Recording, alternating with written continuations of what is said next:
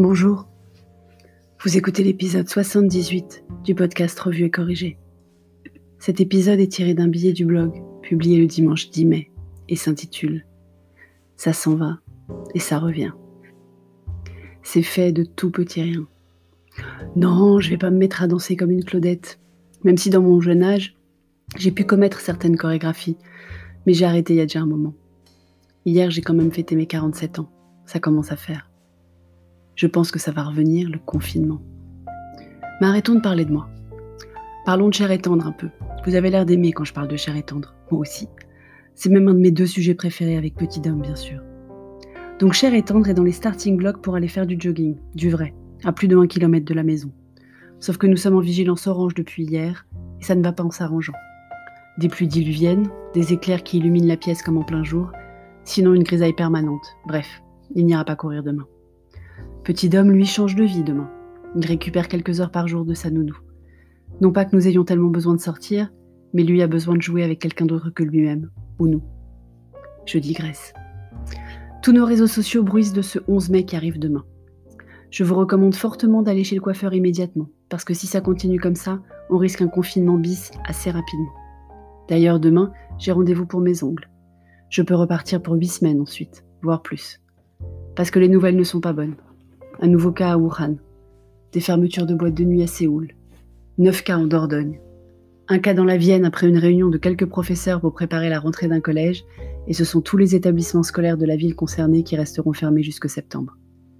Je ne suis donc pas optimiste sur nos chances de partir à plus de 100 km cet été, ni sur celle que les restos ouvrent le 2 juin, ni sur le fait que les écoles restent ouvertes jusqu'aux vacances fixées au 3 juillet prochain. Je ne suis pas la seule inquiète. Les institutions corses proposent un passeport pour aller passer les vacances sur leur île cet été. Le gouvernement tempère, mais d'y réfléchir à une alternative. On n'est pas près de l'Union nationale.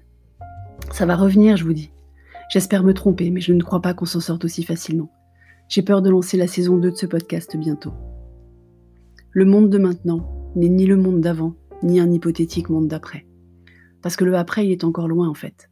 Et qu'on risque même, une fois ce virus l'a dompté, d'enchaîner d'autres crises. Mais il y a quelques adaptations quand même. Le monde de maintenant, c'est celui où on réfléchit à deux fois avant de se déplacer. C'est celui dans lequel on achète local et de saison. C'est celui où on appelle ses proches quasi quotidiennement. Le monde de maintenant, c'est celui dans lequel les métiers prioritaires sont clairement définis. Nous soigner, nous alimenter, du producteur à la caissière en passant par les routiers et les livreurs à vélo, nous protéger, et faire en sorte que les déchets soient gérés. La pyramide de Maslow dans toute sa splendeur. Cela faisait longtemps qu'on avait oublié qu'elle avait une base en fait. Le monde de maintenant, c'est un monde d'opportunités. De nombreuses entreprises vont maintenir le travail à distance en grande partie. De nombreuses personnes ont découvert que tout ce qui était faisable sur les internets, il en restera bien quelque chose.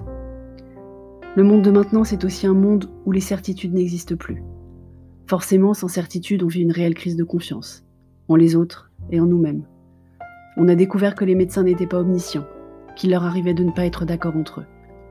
Mais les scientifiques sont tous d'accord que ça peut revenir. Ça va revenir. Allez, une bonne nouvelle, deux même. Petit Dom et moi avons atteint le niveau 3 étoiles pour notre île sur Animal Crossing. On n'est pas peu fiers. Et j'ai battu Cher à Carcassonne. D'après lui, c'est de la chance au tirage des tuiles. Quand j'ai essayé de lui dire que ce n'était pas forcément que de la chance, que j'y étais aussi peut-être un peu pour quelque chose, ça a failli mal tourner, mais non. On devient super fort en confinement. Ce serait dommage de s'arrêter en si bon chemin. Merci de m'avoir écouté.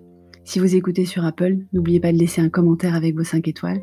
Et sur toutes les plateformes de balado-diffusion, abonnez-vous et partagez. À bientôt.